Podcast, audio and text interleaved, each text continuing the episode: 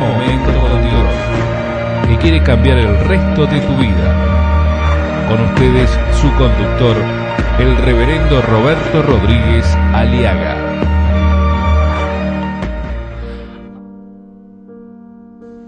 Hablar de los hijos es hablar de una obra maravillosa que Dios puso en la familia.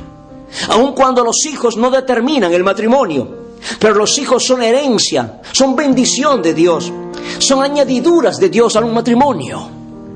Donde los padres queremos transmitirles el oficio, queremos transmitir a los hijos la profesión, la herencia que uno tiene para ellos. Y dice la palabra de Dios en Lucas 7, 11 en adelante, que esta mujer, una viuda, llevaba a enterrar a su único hijo. Fíjense, sobre llovido mojado, dice un proverbio. Esta mujer había perdido su esposo, había perdido su compañero, su compañero, su, su amigo. Y a esta mujer lo único que le quedaba era el hijo único que tenía. Fíjese usted, imagínese el estado de ánimo de esta pobre mujer. He aquí el detalle doloroso y triste y lastimero de un hogar sencillo como los hay en este momento. Después del dolor de la pérdida de su esposo, esta viuda seguramente comenzaba a tener un pequeño vislumbre de esperanza con el único hijo que tenía. Y le iba bien a esta viuda, porque tener un hijo en medio de la soledad, de haber perdido un amigo, dígame si no es una grande bendición. Pero, así es la vida. Nadie sabe cuándo va a morir. Y nadie sabe quién va a morir primero. Y parecía que la angustia de su corazón de esta viuda ya se le estaba recuperando gradual y lentamente de su dolor porque había perdido su esposo. Y venía y veía en, en su hijo la única esperanza. Y hablar de un hijo es hablar de esperanza. Esta mujer tenía ganas de seguir viviendo y luchando y soñando y creyendo que no quedaría más en su soledad, ya que su esposo, que era el único amigo que tenía, lo había perdido ahora, pero tenía su único hijo. Los hijos son dones de Dios. Los hijos son la fuerza o la debilidad de la familia. Los hijos son nuestra defensa, son el manantial de alegría, de gozo en el hogar. Hablar de un hijo es hablar de esperanza, futuro, porque eso nos ha dado Dios, sean legítimos o adoptivos. Los hijos que nos nacen son ricas bendiciones del Señor, dice el Salmo, 127, verso 4. Los hijos que nos nacen son nuestra recompensa. Los hijos que nos nacen, aun cuando aún somos jóvenes, hacen que nos sintamos seguros. Como guerreros bien armados son los hijos habidos en la juventud. Los hijos nos acompañan en nuestra soledad. Los hijos nos comprenden y ayudan muchas veces a mitigar el dolor, la soledad. Los hijos nos traen alegría. Los hijos nos traen gozo. Cuando ellos tienen su familia, nos traen nietos o nietas al hogar que perpetúan nuestra alegría y el bullicio y calman el ruido del síndrome del nido vacío. Pero mi amigo, no termina esta hermosa reflexión aquí de esta pobre mujer estaba yendo más o menos bien, pero algo sucedió, como está sucediendo en muchísimos hogares en este mismo momento, que algunos estarán en velorio, otros estarán por ir al cementerio, otros ya lo han perdido y siguen llorando y lamentando porque algo sucedió. Llegó la muerte a este hijo único. Era un joven. De pronto y rápidamente llegó la enfermedad, el mal, la sombra del valle de la muerte y por fin llegó la muerte a este hogar sencillo y que trajo desastres, tristezas, dolor y angustia. La muerte arrebató la vida de su único hijo, su única esperanza, su única compañía, su única razón para seguir luchando. Esta viuda perdió todo lo que tenía. Ayer perdió su esposo, su amigo. Hoy acaba de perder su heredero, su compañía, su único hijo. El ambiente de su hogar es dolor. El ambiente de su hogar es de agonía, es de impotencia, de rabia, de bronca, de desgracia para una madre viuda. Ahora la muerte estaba vaciando totalmente su nido. Ahora la muerte estaba vaciando el corazón de esta pobre viuda. Pero no su vida, porque la vida continúa a pesar de todo. Y dice la palabra de Dios que esta mujer iba hacia el cementerio.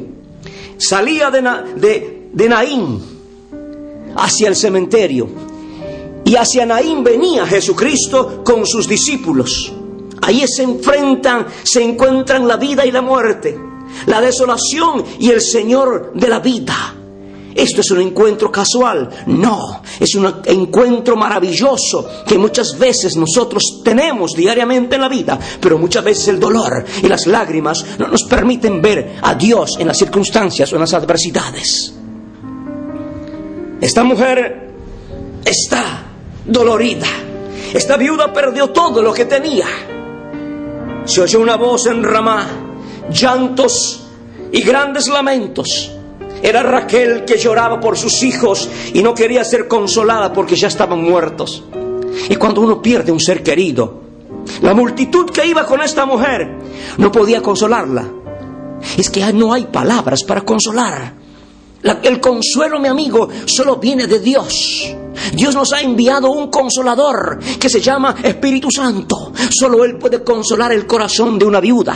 Solo el Espíritu Santo puede consolar el corazón de una viuda, un viudo o un huérfano. Solo un bendito y glorioso y maravilloso don que Dios nos ha dado, el Espíritu Santo puede consolar el corazón de un abuelo que ha perdido su ser querido, o aquella abuela que perdió su amado hijo o su ser querido. La pregunta del corazón angustiado es ¿por qué mueren nuestros hijos? Y es la pregunta más difícil que responder en los momentos de dolor. Hay otras preguntas que nos hacemos, ¿de qué mueren los hijos? Tal vez eso sí podemos responder. ¿Para qué mueren? Es otra pregunta que necesitamos respuesta en el corazón de esta pobre viuda. ¿Y cómo mueren nuestros hijos? Son tres preguntas. ¿Por qué mueren nuestros hijos? ¿Para qué mueren nuestros hijos? ¿Cómo mueren nuestros hijos? ¿Y de qué mueren nuestros hijos?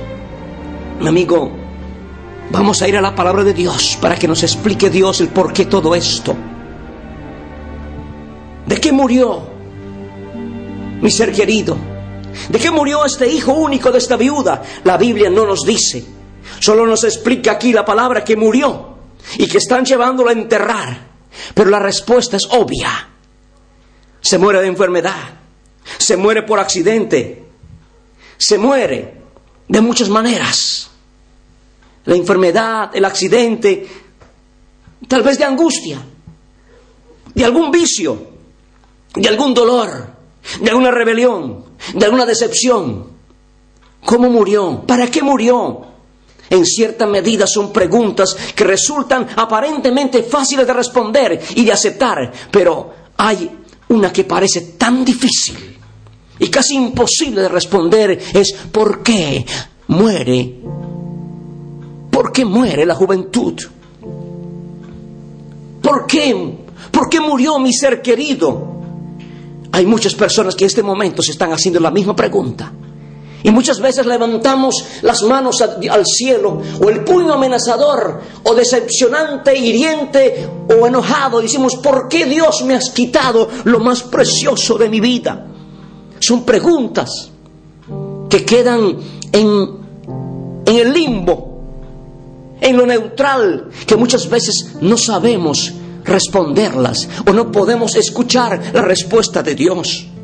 Únicamente la Biblia la palabra de Dios nos da una verdadera respuesta al incomprensible misterio del sufrimiento y de la muerte y del dolor que produce. La palabra de Dios, mi amigo, es el libro por excelencia donde Dios nos explica, nos da la respuesta a este misterioso e incomprensible sufrimiento y dolor que la muerte produce en el corazón de aquellos que perdemos un ser querido. Porque en esta vida hay algo duro que aceptar. Y muchas veces todo va bien, pero salvo una cosa, la muerte, que cuando nos llega, nos arrebata, nos quita lo más querido, nos lacera, nos rompe el corazón, nos hace reaccionar y gritar, devuelvan mi hijo, mi único hijo, déjenme solo. Déjenme solo o sola, no quiero que nadie me diga nada, quiero llorar, quiero que me digan por qué Dios permite, por qué sufre, por qué murió mi ser querido. Y mi amigo, la respuesta depende en la medida que usted quiera oírle a Dios. Y Dios nos dice en su palabra que hay cosas que no comprendemos ahora, pero lo entenderemos después. Lo importante en este momento no es tanto el por qué, sino el para qué esta circunstancia que estás pasando. Y lo más importante es que puedas canalizar tu dolor, mi amigo, mi amiga. Puedas canalizar tu angustia a través de la gracia, a través de Dios el Señor de la vida, el que dijo en su palabra, yo soy la resurrección y la vida, y el que cree en mí, aunque esté muerto, vivirá. Solo Cristo puede consolarte, solo Cristo puede ayudarte, solo Cristo puede darte el consuelo que necesita tu alma. Dile sí a Cristo, dile Señor, Espíritu Santo, consuela mi corazón y ayúdame a entender el para qué del dolor que estoy atravesando. En el nombre de Jesús te lo pido, Señor. Amén. Escuchar nuestros programas ingresando a www.unmomentocondios.com.